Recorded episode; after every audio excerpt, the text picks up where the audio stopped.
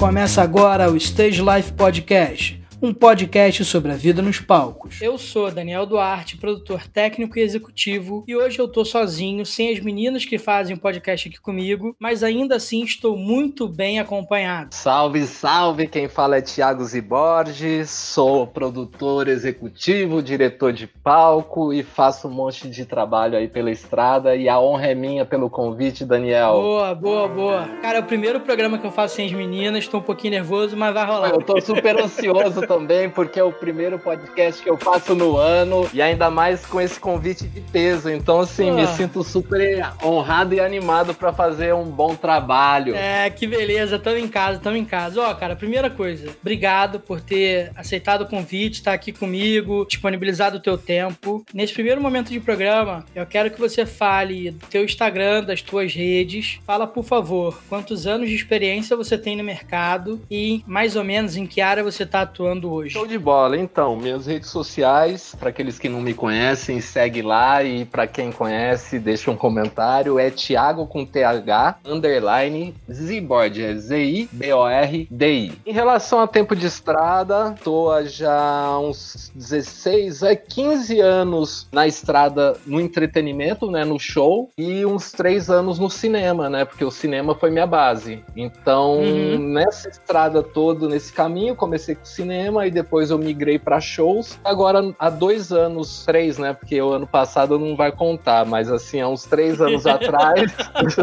há uns três anos atrás, eu comecei a me especializar em direção de palco. Uhum. Foi aonde eu comecei a me. Não é sobressair, mas a comecei a aparecer nos grandes festivais onde as pessoas me convidavam para fazer direção de palco de grandes eventos dos quais aqueles, sabe, quando a gente começa, te olha na TV ou olha no uhum. festival, você fala, mano, são esses doidos que faz essas paradas. Eu tava sendo um desses doidos, mano, fazendo altos eventos gigantes, da hora. E me diz uma coisa, tu tem a Vila de Produções também, se eu não me engano, contando o ano passado ou não, vai depender de qual a, a, a métrica que a gente vai usar. são mais ou menos uns oito anos que eu sei que ela tá existe. bem informado, hein, camarada? Ah, minha amiga, eu sou aqui, o trabalho é pesado.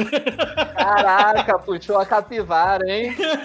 pra produção bem É. Então, mano, a Vila de Produções, na verdade, assim, ela nasceu e se concretizou, né, em 2013. Uhum. Foi a ideia do tipo assim, mano, ficar na mão de artista é muito legal trabalhar com artista, mas assim, esse mundo é muito doido, né? E eu passei por alguns artistas, Sandy Júnior, Skank, ali eu percebi que assim, que tá tudo certo, mas a partir do momento que você não cabe mais na equipe, os caras vão te dispensar ou então você precisa sair. Então é importante você ter outros ovos em outras cestas, né? Diversificar é essencial, né, meu irmão? Exatamente, e agora mais do que nunca, né? Que a gente sentiu uhum. na pele isso, né? Mas em 2013, quando ela nasceu, ela nasceu de uma maneira bem intimista, porque eu tive muito crítica da galera da produção, porque a maneira que a didática que eu uso uso é uma maneira do que rola mesmo na estrada, então fica muito mais fácil. É um encurtador de caminho, sabe? Que a gente brinca. Sempre que chega alguém com uma proposta dessa assim, parte da galera do mercado se dói, né? Não tem jeito. Acho até que uma galera mais antiga. Mas como é que a galera que tá ouvindo o podcast faz para entrar em contato e saber mais do curso? Massa, nesse momento o que tá rolando, né? É, tô respeitando o isolamento, assim como muitos. É, eu transformei os cursos presenciais em curso online boa. e tá sendo uma onda boa pô, tá, ficou legal pra caramba. E no período de isolamento foi onde eu comecei a me dedicar a fundo a esse projeto, então ele ficou melhor do que eu podia imaginar. Contei com a ajuda de vários amigos, tipo, produtor musical do Só Toca Top fez a trilha dos cursos, tá é o Thiago, da Estúdio S. E aí o Vinícius, que é light designer do Só Toca Top do Zé Neto Cristiano, essas aberturas, tipo um projeto de MA, tá ligado? Então, ah, assim. Ah, irado, irado. tirei irado. onda, mano. Ficou da hora, velho. Maneiro, maneiro. Ó, então, quem quiser, chega lá no Instagram, dá um alô. E se falar que foi pelo Stage Life, tem desconto extra aí. Mano, e olha só, não, e tem mesmo, mano, de verdade, do tipo assim, eu não sei o quanto, mas é só falar que foi indicação que vocês ouviram, vai gerar um cupom de desconto pesado, irmão. Boa, boa, boa, gostei. Joguei o verde colimaduro. Pô, lógico, aqui, outra coisa, já que eu tô fazendo esse jabá, já vou fazer completo. Então, É quem aí. quiser adquirir ou conhecer, tem o site viladeproduções.com. Lá tem todo o conteúdo programático em vídeo e escrito. Fique à vontade, se achar que atende às necessidades. Eu, meu irmão, assim que eu puder, eu vou fazer. Esse é um curso que eu ainda não fiz, mas que tá na minha listinha, com certeza. Então vamos antecipar as coisas. Deixa eu já te falar. Eu tô com uma turma aberta. Eu acho que quando for pro ar, não sei se vai estar aberta ainda, mas Uhum. olha só, mano. Segunda-feira, é 25 de janeiro, é meu aniversário Que de 40 delícia. anos. E você é meu convidado especial para participar do encontro ao vivo que eu faço com a galera da Vila Online. Se você tiver disponibilidade. Se eu não tiver, eu fiquei agora, velho. Ah, então a gente, ó, depois a gente termina isso, depois a gente combina sua participação na segunda-feira, dia É 25. Porra, que presentaço que eu tô ganhando, eu que caralho. tô ganhando, porra, meu irmão. Se eu soubesse, tinha marcado esse podcast antes.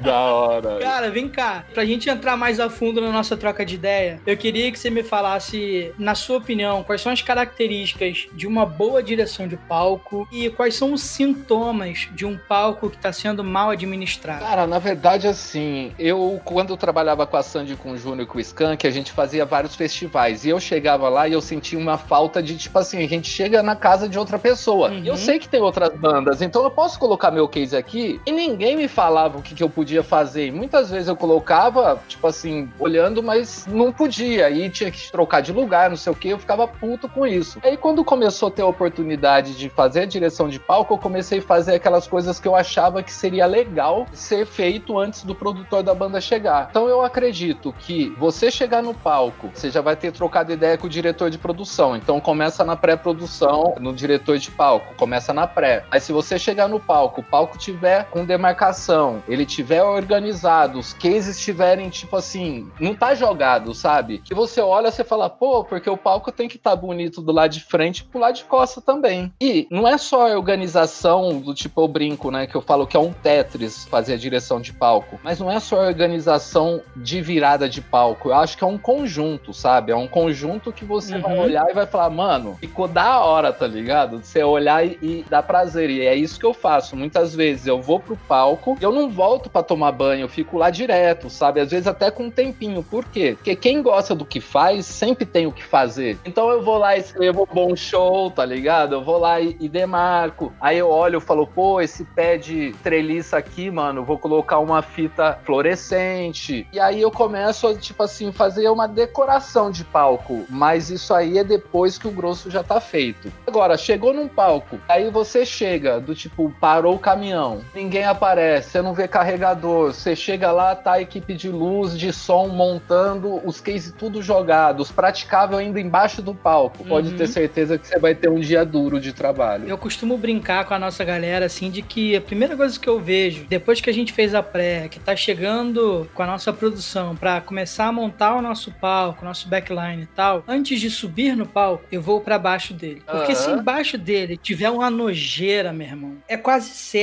que em cima também vai estar. Exato, mano. E é isso que é do caramba. Quando você começa a ter a oportunidade de fazer grandes eventos, você começa a entender como os fornecedores, como a galera trabalha. Uhum. E aí você começa a olhar e falar: opa, você pega um palco menor, sem tanta visibilidade, mas você aplica, claro, levando em consideração as restrições de um palco, de uma estrutura menor, né? Sim. Então o pessoal fala: pô, Thiago, essa fita flura aí é mó caro, velho. Sim, mas tem a fita de papel que custa barato. Então, assim, é fácil você justificar o porquê você não fez. Mas eu prefiro, ao invés de justificar que eu não fiz, é a galera falar, mano, mas como que você fez, velho? Se não, ti-" não eu, eu dei um jeito, sabe? Então Uhum. eu acho que isso é, é- é massa fazer, velho. E aí, tu citou, falou do, do Skank, da Sandy Júnior, da dupla e tal. Quando um produtor chega pra produzir, pra trabalhar com artistas conhecidos como mainstream, Uhum. quais são as dificuldades que ele tem que transpor pra conseguir se manter num trampo de nível AAA como esses? Mano, na verdade você tem que escutar, velho, porque cada artista tem a sua maneira de trampar, tá ligado? Uhum. Então, assim, a Sandy Júnior foi o meu o primeiro artista que me acolheu, sabe? E Eu sou muito grato que por isso. maneiro. Começou é, com quantos anos, cara? Comecei com 24, 23. Pô, molecote. É, molecote de tudo. E assim, o que que acontecia? Eu não sabia muito o, o que fazer, mas aí me falava, ó, esse aqui é a lista de necessidade. E aí eu tinha sugerido, porque era uma estrutura gigante, e não podia ser aquela coisa, puta, é o que tem. Senão não dava para montar, sabe? Era uma. Foi a primeira projeção mapeada do Brasil, sabe? Okay. É, distância de projetor. Era. Mano, era uma treta aquela parada. Inclinação, é um BO violento. Porra, velho. E aí o que começou a rolar? Eu sugeri, porque como era do cinema, eu sempre ia antes pra locação para ver se estava tudo certo. E aí eu comecei a ir antes da uhum. equipe uhum. fazer o avançado, o advance nos shows. Aí, mano, eu pegava a lista de necessidade e olhava lá, boca de palco, boca de cena. 18 metros. A tia treina. Ah, tem 16. Aí eu ligo lá no escritório. Ô, oh, tem 16. Pô, vê se não dá pra fazer assim, pra fazer assado. E aí com isso eu fui pegando a onda, sabe? Uhum. Entendendo como cada artista trabalha. Aí voltando assim, não pode ter erro, mano. E o foda de não pode ter erro é que o produtor, principalmente quem anda com o artista, velho, do tipo depende 90% de terceiros. É o motorista que combinou que vai pegar no aeroporto tal horário, não sei o quê. Pousou, o cara liga e chega lá o cara não tá, o motora não tá. Aí o, o hotel, ou o quarto vai estar tá liberado? Vai tá, chega lá não tá. E muitas vezes isso, tipo assim, é foda, né? Porque o produtor tá fazendo o seu melhor. Mas eu tive muita sorte, os caras não iam, tipo, destruir, xingar, mandar embora. Quando o artista vem falar com a gente e ele vem com calma e na tranquilidade, é muito pior do que quando crer. ele vem largando o aço, né, cara? Isso aí dói na alma, isso é que é foda. É, pode crer. E assim, com a Com o Júnior, eu errei pouco, mano. Mas teve um erro, foi a volta da Sandy naquela turnê manuscrito. Uhum. E eu tava com o Skank e com ela. Só que aí os dois não faziam muito show, mas quando eu decidia fazer, batia a agenda. E aí acabou que depois eu tive que ir pro, pro Skank, né? E aí, um dos shows, velho, eles iam de bilhete aéreo. Aqui em cima da hora consegui um emprestado de um amigo, um jato, e aí eu tentava o contato. Foi bem turbulento a pré-produção e não tô querendo me justificar. Resumindo uhum. a história, mano, eu coloquei todo mundo para ir buscar os caras no aeroporto, foi em Porto Alegre, no aeroporto lá o Salgado Filho. Eles desceram naquele outro aeroporto pequenininho Puta lá do. Mano, só que assim, a hora que chegaram, velho, assim, eu não tinha cara, velho, não tinha cara para falar oi. Mas assim, demorou um pouquinho, mas o, o segurança, o finado Ferrugem, irmãozão, ele lá de cima, ele viu que não tinha movimentação de carro, essas paradas, ele me ligou, mano. Tá esquisito aqui, velho. Não tem nada, nananã. Aí, a hora que eles pousaram, até tirar bagagem, não sei o que, eu desloquei todos os carros para lá. Então, eles esperaram pouco tempo. Isso também é um valor da equipe que se importa com quem tá ali no dia a dia fazendo trampo. Então, Porque mano... se é outra pessoa que não tá nem aí pra vida, malandro, não ia te ligar, não. Não, mano, mas aí que tá. Se você, para quem tá começando ou para quem tá na estrada, assim, o segredo é cuida bem da equipe, brother. Se você cuidar bem da equipe, você tá tranquilo. Porque a equipe, se você for cuzão com a galera, você é derrubado, você sai, sabe? Ou então, num caso desse, ninguém vai te alertar, mano, ou oh, não tô vendo os carros, você não vacilou, tamo chegando. Isso é importante. Total, mano. total. É bem complicado. A nossa vida, nesse sentido, é uma complicação só. E às vezes, mano, o que eu vejo também é que tem muito produtor, velho, com boa vontade, mas com falta de experiência. Sim. E esse cara merece o crédito, mano. Esse cara merece ser segurado pra mão e falar assim: ô, oh, mano, você fez assim, velho, mas não faz assim não por causa disso. Uhum. Ou então, por exemplo, uma parada com a Sandy com o Júnior, principalmente, que rolava, tipo, motorista, manja, queria levar alguém ou queria estar tá mais próximo do artista. Então, assim, tinha uma mega boa vontade. Não, eu vou descer lá, em, lá no aeroporto ficar com uma plaquinha. Sim. O produtor local, ah, eu vou com o motorista pra ficar acompanhando. Não, mano, eu prefiro que não vá ninguém, velho, que só vá o motorista, sabe? Então, não é porque o cara é mala. Não, o cara tá tentando ajudar, sabe? Então eu tento sempre ter é, essa visão, mano. O cara tá... Mas aí tem uns que você olha e fala: não, esse aqui não. Esse não dá. Porra.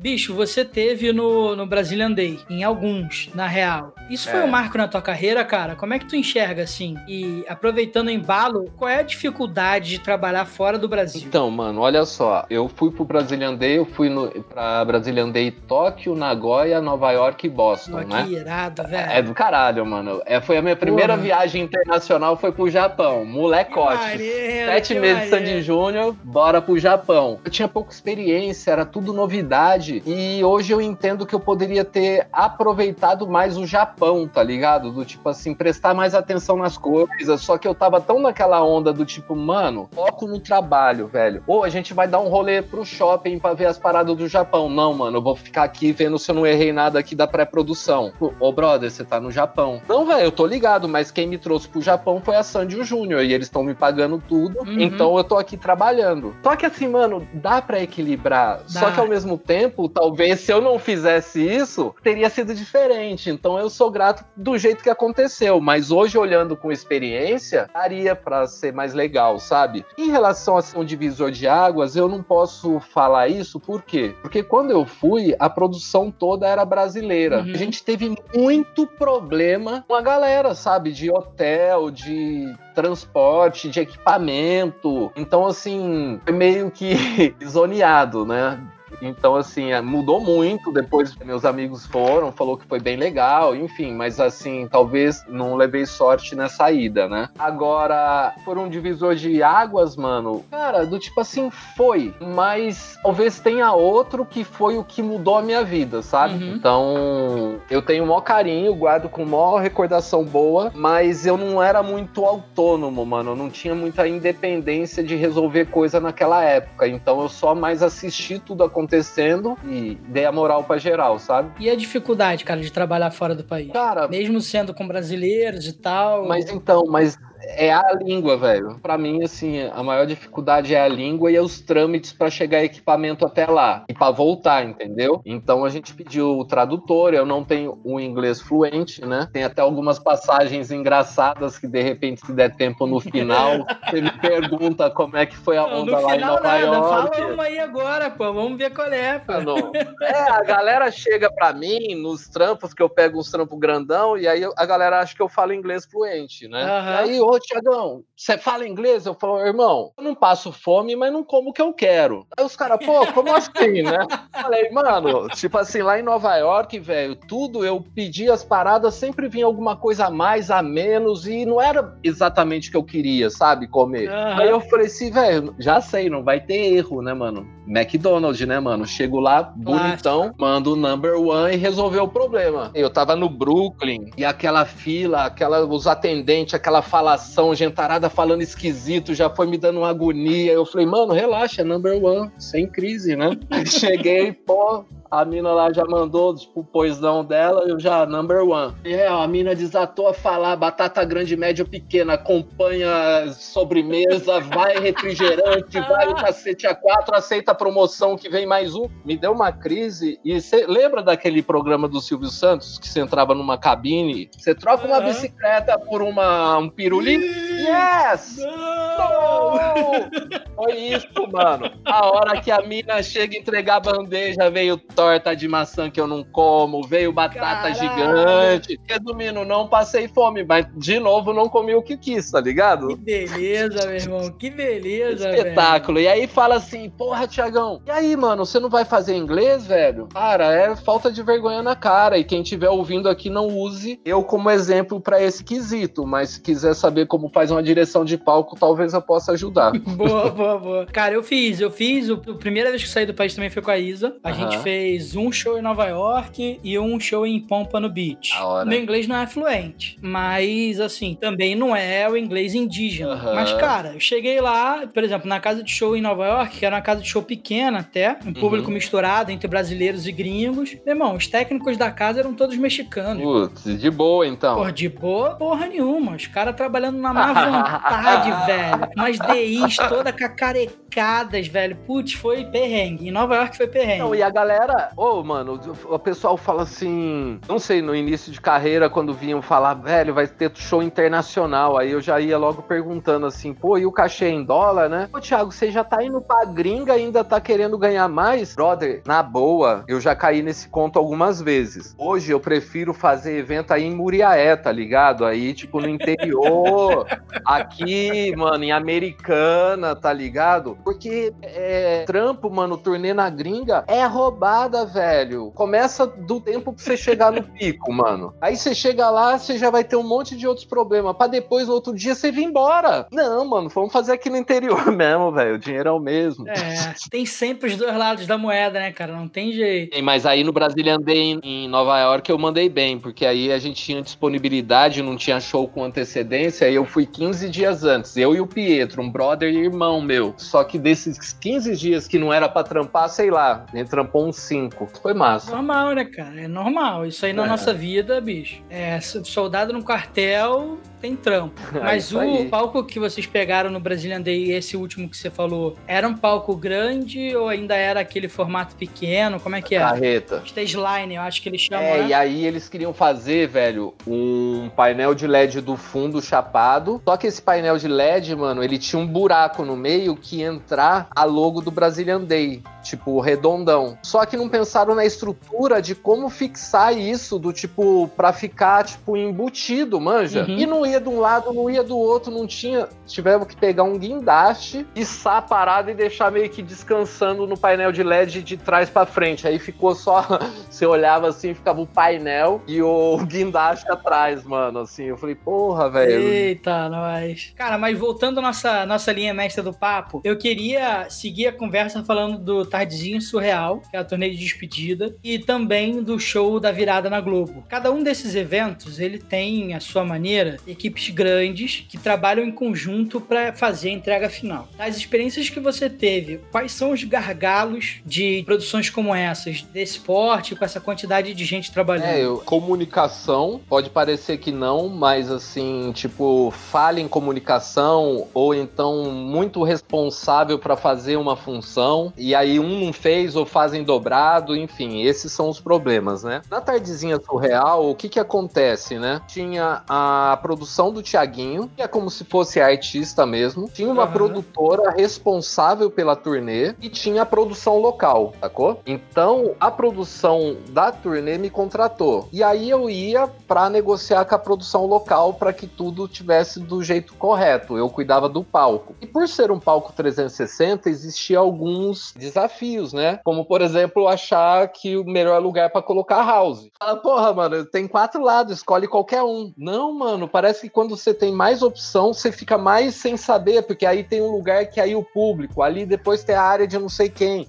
Então isso era um desafio. E durante o show, como são quatro lados, eu tinha que ficar esperto em relação ao PA. Então, assim, muitas vezes eu dava uma volta, né? Um 360, tá tudo funcionando. Eu parava um pouquinho, o lado oposto parava duas caixas, saca? Aí o pessoal, mano, parou. Aí então você tinha que ficar sempre ligado. Acesso do artista camarim pro palco. 360, então muitas vezes você tinha que ir pro meio do público. Só que a gente tá falando de 50 mil pessoas, né? Uhum. Então, assim, e aí depois a gente começou a fazer uns corredores com barricada, enfim, a gente foi estruturando. Mas foi um projeto assim que eu olhei e falei, mano, que da hora. E eu tenho um puta sorte, velho. O Thiaguinho, né? Thiaguinho também é um cara que se me chamar pra trampar, eu vou fácil, porque a equipe dele é do caramba. Pirituba, sou fã pra caramba. A galera tudo é nota mil, né? A Grazi Caetano, que faz a gerência do escritório, participou aqui com a gente também já do podcast. A galera lá Nossa, é Nossa, mano, Grazi é do tipo assim, a deusa da produção, assim. Eu admiro muito o trampo dela, velho. Pra caramba, mano. É, mano, ela é foda mesmo, cara. Mas me fala do show da virada também. Tu tinha comentado fora da gravação que foi o primeiro num formato diferente, assim, né? Isso, então. Aí, mano, era o primeiro especial de final de ano da Globo no formato kamikaze, do tipo palco gigante, ao ar livre, montagem de um mês e fazer o bagulho ser, tipo, doido, né? Uhum. E aí, quem fazia pré-produção, quem tava envolvido com a som som livre, não sei o quê, era o Alan, da região de Sorocaba, né? E o Alan da Oceania, que é um brother, falou: Mano, o Thiago é diretor de palco, eu tava começando. E aí ele me chamou para uma reunião, eu fui, fiz a reunião e foi em Cuiabá. Uhum. Velho, vamos fazer em Cuiabá, o risco de chuva é quase zero, porque não pode ter erro. Mano, primeira banda para subir, Paula Fernandes, 8 horas da noite, mano, 5 para 8, ela bonitinha, você tá ligado? Ela toda delicadinha. Uhum. A escada. Eu lembro só de estar tá um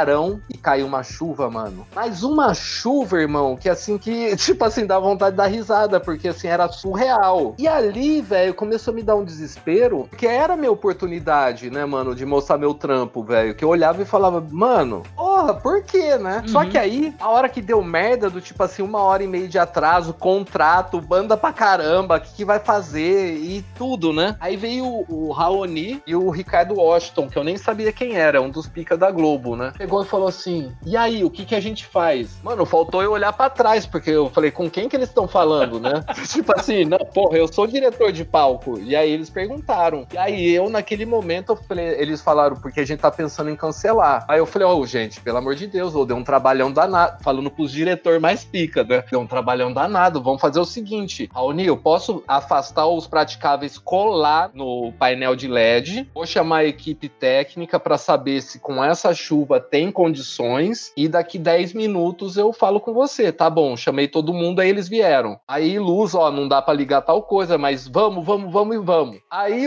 esse Ricardo Washington passou, tava indo embora, voltou, falou: qual que é seu nome? Falei, é Thiago. Ele falou, mano, gostei da atitude. Isso é o fora. Aí eu cheguei e falei, mano, quem que é esse magrelo aí, velho?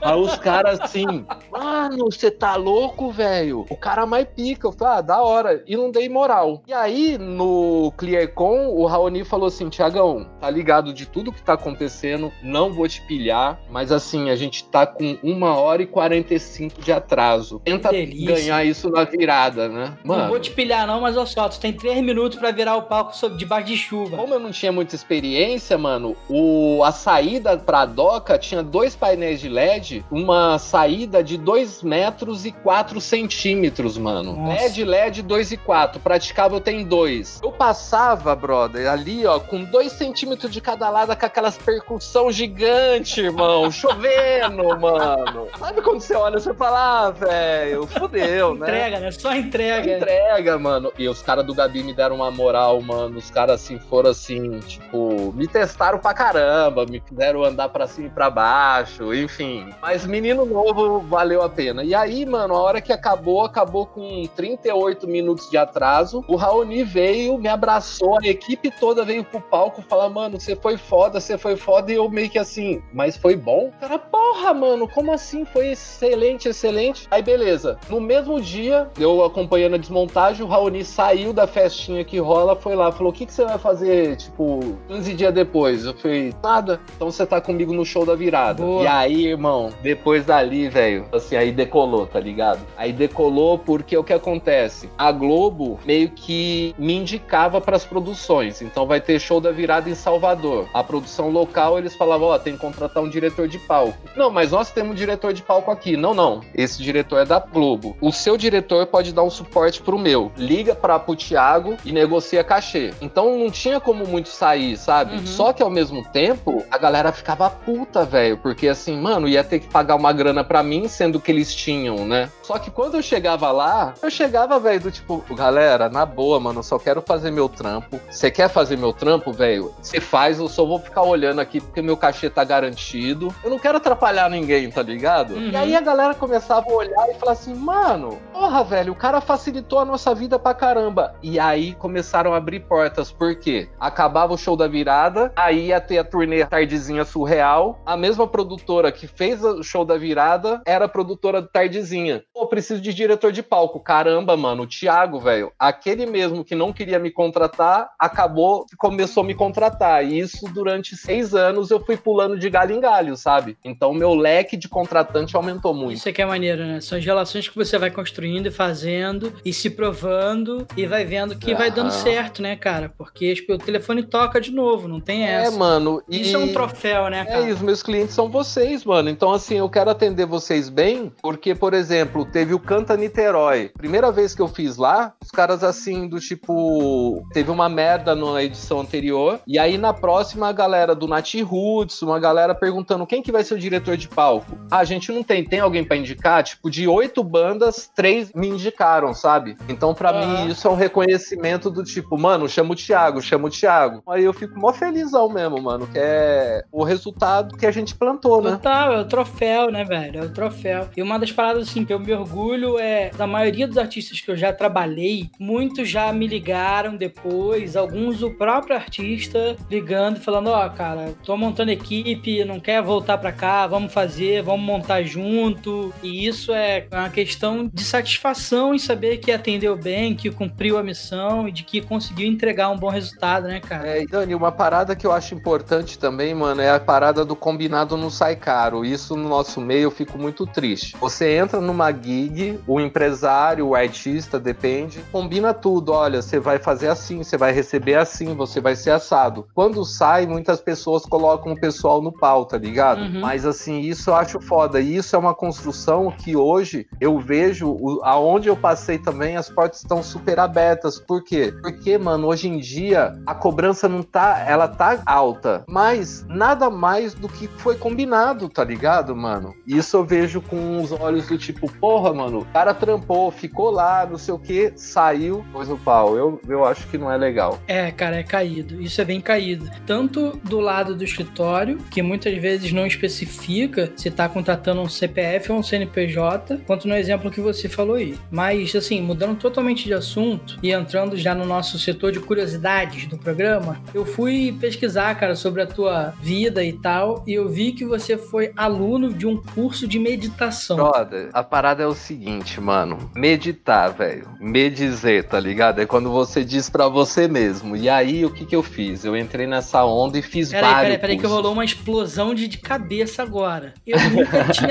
Isso, é, isso é real? É, velho. Uhum, porque assim, que desde pariu. que a gente... Desde que a gente nasce, mano, a gente só... A gente só...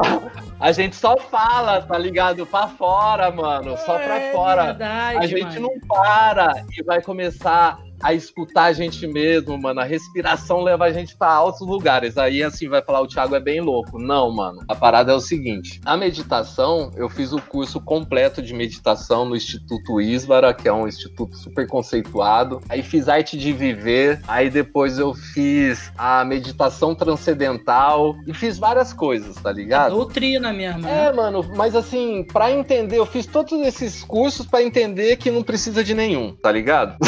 Ué, Faz parte da pesquisa, é, né? mas assim, aí você consegue ter ferramentas. Então, assim, tipo, antes do show, olha que viagem, mano. A galera do tipo assim, abrindo os portões, aquela barulheira. Mano, eu vou pro cantinho e vou meditar. Dois minutos, três minutos, eu olho e falo, mano, vai dar tudo certo, eu tô preparado. Se der alguma coisa errada, velho, do tipo assim, é porque vai ter que dar e eu vou estar tá tranquilo, porque eu tô fazendo o meu melhor, não tem dúvida. Sabe assim, quando você não tem dúvida do tipo que o melhor você tá fazendo? O nome disso é plenitude. É, e aí eu olho aquele palco e aí eu olho e já começo a falar, mano, eu não quero só fazer uma virada de palco, eu quero dar show, tá ligado? Eu quero encantar as pessoas que estão aqui assistindo. Eu quero que o público, tipo assim, não dê tempo de ir no banheiro e já tá colocando outra banda, manja? Então, assim, eu entro numa vibração e vou pensando e vou pensando e vou me divertindo, tá ligado? Aí é a hora que dá merda. Isso te ajuda a entender a merda, do tipo, você para e fala assim, beleza, eu tenho como resolver essa merda? Puta, mano, nesse momento não. O que você tinha que fazer já foi feito. Então, brother, não adianta ficar se torturando. Espera, espera, calmo, porque você é o guia da equipe. Então, mano, você tem que estar tá centrado e, mesmo que não esteja tudo controlado, tem que transparecer que tá tudo sob controle. Boa, mas o curso em si é tipo, tem meditação guiada, cara te fala como é, é que você norteia os pensamentos. Sei lá, me dá uma noção, porque realmente, para mim, cara, é, é, outro mundo, assim. completamente então, outro mundo. A meditação, o curso, né, ele vai te ensinar a respirar. A primeira coisa é respirar, você ficar prestando atenção na sua respiração. E aí tem algumas técnicas de respiração. Tipo, uhum. você respira, prende três segundos, solta o ar bem devagar e prende mais três segundos. E vai fazendo isso. E aí você tem a maneira que é mais confortável para você sentar, ou ou com as pernas cruzadas, ou num ângulo de 90 graus numa cadeira. E aí você começa, tipo, a respirar e entrar numa, numa onda do tipo que é um silêncio, manja, um silêncio, que aí você começa a ficar em busca da sua essência. E aí, mano, com o tempo, chega um momento que você fala, mano, da hora, velho. Da hora, que tipo, que conforto, tá ligado? Que conforto, me deixa aqui,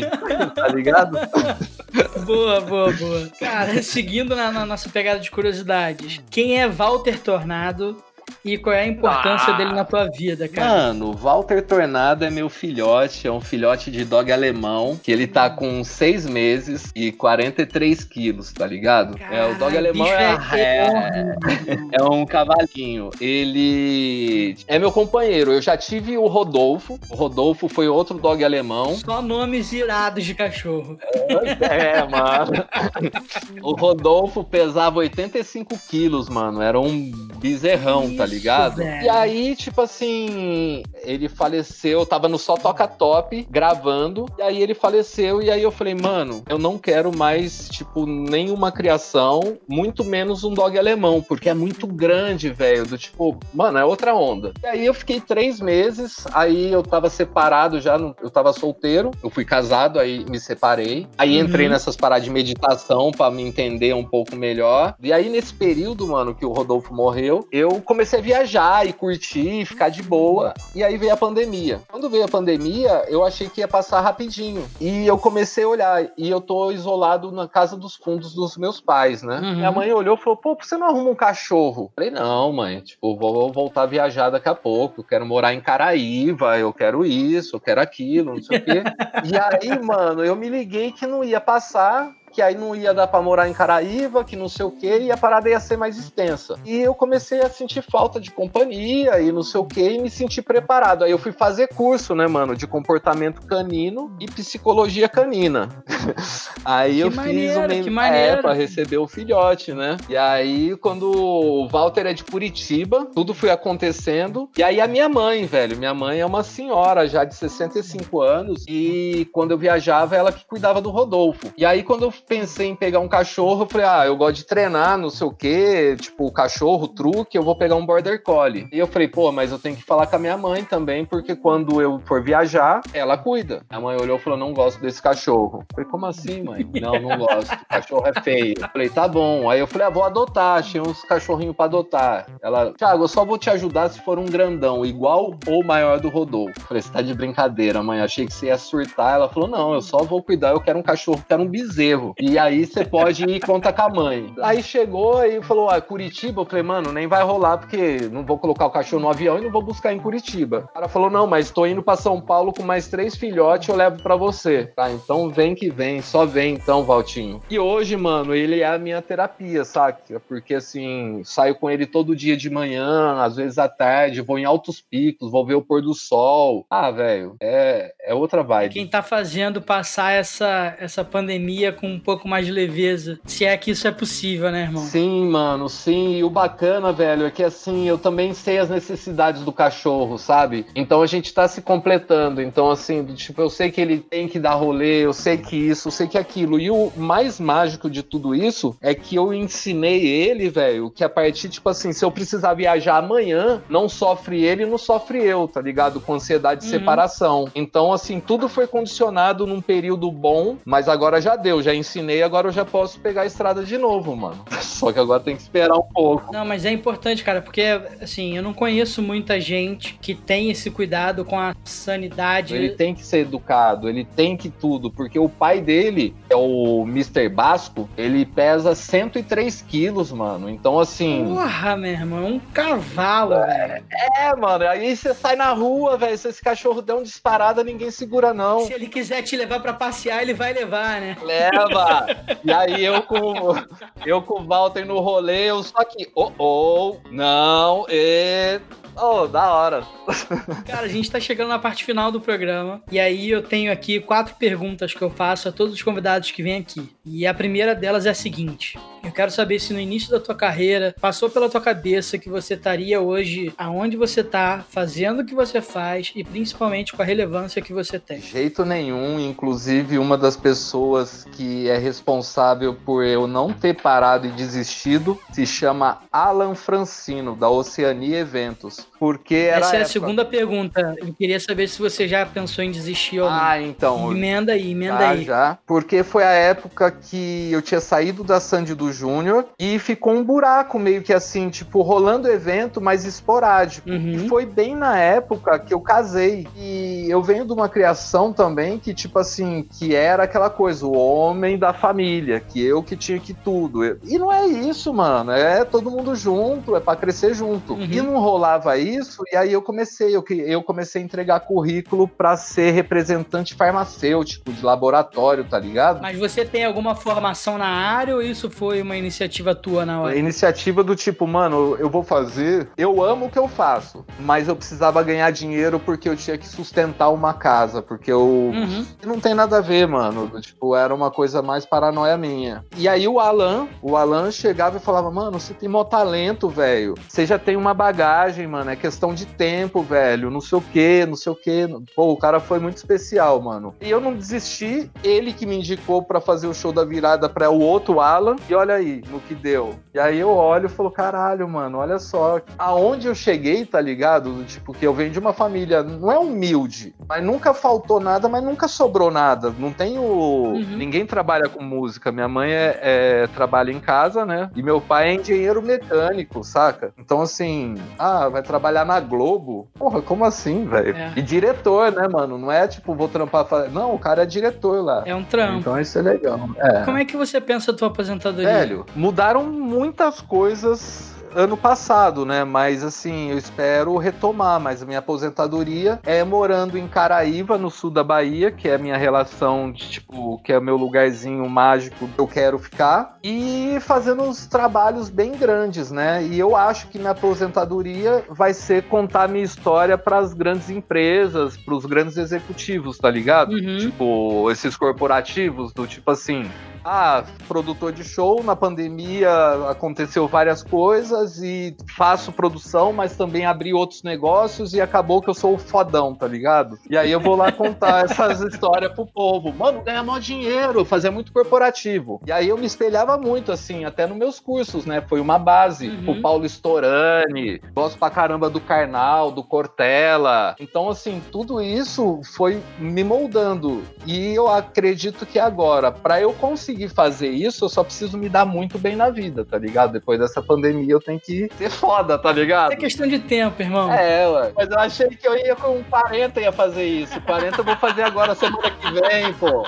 Ah, meu irmão, eu tô com 31, prestes a fazer 32 e achei que ia estar tá em outra situação também. Então tá tudo certo. Ah, mas aqui, vou te falar, tem hora que eu olho e falo assim, caramba, tá foda, N coisas, não sei o quê. Uhum. Mas eu, não, eu olho e falo assim, cara, eu acho que eu já vivia meio que numa pandemia, num isolamento, saca? Por quê? Ou eu tava na estrada, Caralho, eu ou também. eu tava em casa, mano. Eu não ia pra balada, eu não saía, eu não fazia muita coisa. Então, assim, o que tá me fazendo falta agora é, tipo, chegar, trocar os eu sinto o cheiro do palco, aquele linóleo, tá ligado, mano? Uhum. Ah, velho. Aqueles praticável velho, todo remendado, que tu vai botar a mão na, naquele freio para levantar e tu caga a mão todinha de graxa. É, aquela quentinha azeda em cima do palco, Porra, saca? velho. Eita, fala não, fala não que eu vou começar a chorar. Vem cá, cara, se você não fosse do meio de produção ou do mercado musical, o que que você acha que você estaria fazendo hoje? Mano, eu ia ser polícia, velho. Eu ia ser, mas assim, daquelas polícia braba, tá ligado? Que sobe morro, que tipo. É mesmo? Cara, eu queria muito, eu fiz curso preparatório para investigador. Agora sim, você foi a primeira pessoa que não morreu de gargalhada na hora que eu falei isso, porque a galera que conhece fala ah, assim. Não tem o teu perfil. É, de tipo assim, olha, fala, Thiago, não, para, fala a verdade. Eu falo, não, mano. Inclusive, Dani, o que que rola? Quando eu vou pro show, eu fico lá no hotel, eu fico em quarto single. Uhum. Aí eu coloco minha mochila, coloco minha guaiaca, minhas paradas, não sei o que, eu olho, eu falo assim, aí, mano mano, você tá indo pra guerra, velho. Não deixa de ser, mas assim, na, no meu psicológico, eu tô indo, tipo, pra É uma. operação, É né? uma missão, mano. É isso aí. É, aí eu chego, já tomo uma barrada do segurança, já perco minha moral ali mesmo. Eu falo, porra, velho, eu sou diretor de palco. Não tem seu nome na lista. Ah, tá bom. Ô, velho, você esqueceu de pôr o nome já, tá ligado? É isso, já começa a desenrolar ali. É, mas se eu pegasse um bandido, eu ia querer trocar ideia, perguntar o porquê que ele tá nessa vida, ia falar, ó, então tá bom, mano, não faz mais isso, não sei o que, sabe? Mas eu acho que não ia dar certo, mas eu tinha vontade pra caramba, velho. Acho maneiro. É, cara, eu, eu, eu acho que assim, não tem o teu perfil, mas tu é um cara atleta, Ah! malha e tal,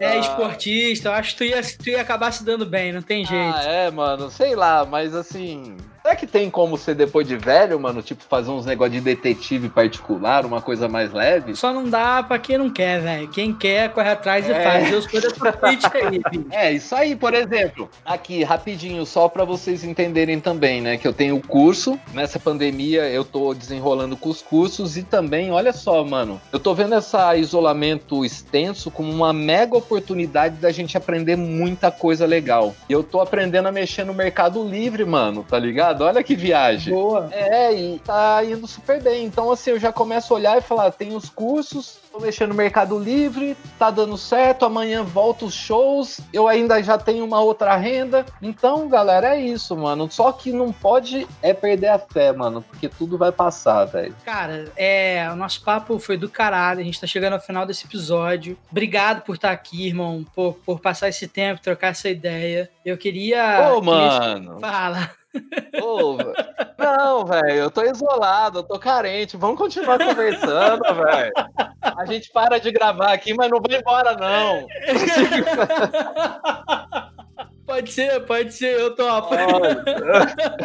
Cara, aproveita, eu quero que você aproveite esse tempo final para falar mais uma vez das tuas redes, do projeto, do curso online, para divulgar o que você quiser, deixar o teu recado final. Enfim, aproveita para fazer aquele jabazão. Porra, obrigado aí pela oportunidade, não só de ter esses momentos agradáveis, mas po- poder também é, divulgar o meu trabalho, que nesse momento é uma parada que tá super importante pra mim. Uhum. É, a gente, o conteúdo é gravado, né? Então quem acessa lá tem o conteúdo gravado e a gente tem encontros ao vivo. E sempre tem participantes exclusivos, convidados especiais que trabalham com bandas ou trabalham no segmento. Inclusive no dia 25 do 1 vai ter a participação especial do Daniel, né? Da Easy. Então, sim, vai ser massa. E as redes sociais, Thiago com TH underline Zboard, tem a Vila de Produções, tem Walter Tornado 2020, que é do Que cachorro. beleza, que É. beleza. O site é viladeproduções.com. E, mano, o intuito de verdade, velho, é compartilhar informação. É, como eu te disse, eu tive a oportunidade de participar de grandes projetos, projetos assim que tem uma certa dificuldade de acesso. E aí eu assistia tudo aquilo, aprendia, falava, velho, eu tenho que repassar, porque se repassar a galera fazendo isso, vai ser bom pra caramba. Pra mim, pras bandas, pra eles e pra todo mundo, né? Então esse é o intuito. É isso aí. E tem o WhatsApp, eu não sei se pode passar aí Claro também. que pode, estamos aqui para isso. Então é aí, ó, é 19 9 9217 5931. Qualquer dúvida é só chamar, que vai ser um prazer poder aí atender. Que beleza, mano. E é nessa pegada de compartilhar informação, que também é o que se propõe o podcast, que a gente chega ao final de mais um episódio. Tiagão, obrigado, meu irmão, por estar aqui, por mais essa. Conta comigo pro que você precisar sempre, eu tô à sua disposição. Não posso terminar esse programa sem agradecer as meninas que sempre estão aqui comigo, mas que dessa vez não puderam. Tati, a Bruna e a Dadá. Assim que for possível, elas estão de volta. Eu que agradeço aí o contato e um beijo para as meninas que não puderam estar presentes, mas fica aí o meu abraço e o meu beijo. Foi muito maneiro passar esse tempo contigo, cara. Obrigado. E é isso, pessoal. Até o próximo programa. E para você que acompanhou o podcast hoje, entra lá no nosso Instagram, o arroba StageLifeBR, que é por lá que a gente posta as novidades, e é por lá que vocês podem entrar em contato, mandar suas perguntas, dúvidas e contribuir indicando profissionais para estarem aqui com a gente. Stage Life Podcast, um podcast sobre a vida nos palcos.